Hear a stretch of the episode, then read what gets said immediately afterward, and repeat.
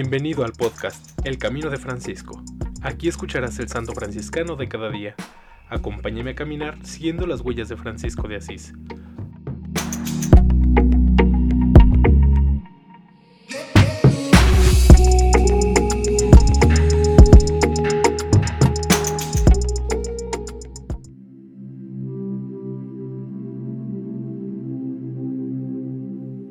Diciembre 18. Siervo de Dios, Lino de Parma. Sacerdote de la Primera Orden. 1866 a 1924. La causa de beatificación en curso. Pablo VI, cuando los superiores de la Orden franciscana le pidieron directrices para su trabajo apostólico en este nuestro siglo XX, respondió, El Padre Lino de Parma es uno de ustedes, sigan su ejemplo. Con estas palabras el Papa prácticamente reconoció heroicidad de las virtudes del padre Lino de Parma. La gente de Parma no podrá olvidar nunca a aquel pobre fraile de pies hinchados y espalda encorvada.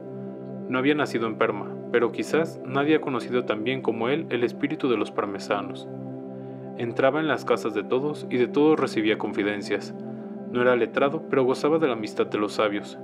Era pobre, pero era llamado a las casas de los ricos, donde conseguía recursos para ayudar a los pobres. Para los miserables era un hermano y para los desesperados una esperanza.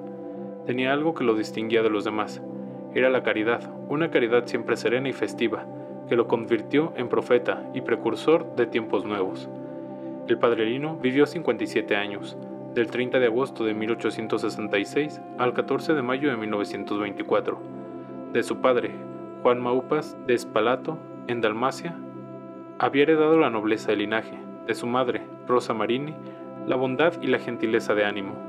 El padre deseaba que su hijo fuera abogado, pero él más bien escogió la vida religiosa franciscana. Gentileza y bondad fueron las características del apostolado del padre Lino, un apostolado de amor que ejercitó ininterrumpidamente por 30 años en la ciudad de Parma.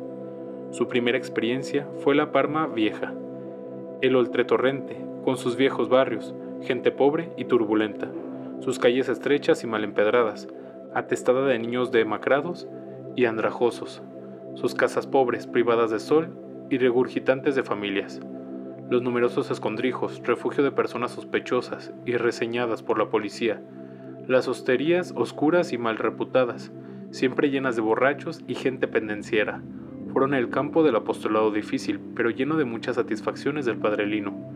El convento de la Anunciata era el centro irradiador de toda su actividad asistencial y social, para lo que se preparó con la oración intensa.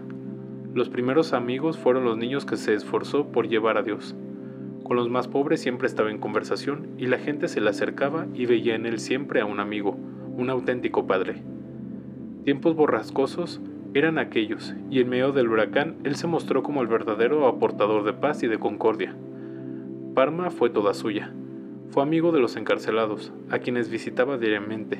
Estaba en medio de los revoltosos para llevar la paz, en medio de los que estaban en proceso de corrección, a quienes llamaba mis valientes hijitos. El florilegio de los episodios que embellecen su apostolado es variado e interesantísimo y nos muestra su alma.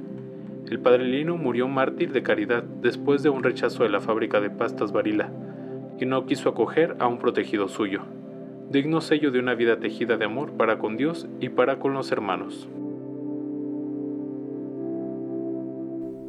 En alabanza de Cristo y su siervo Francisco. Amén. Siervo de Dios Lino de Parma, ruega por nosotros.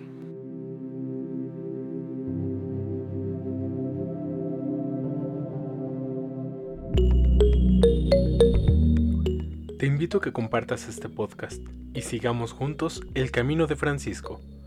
Paz y bien.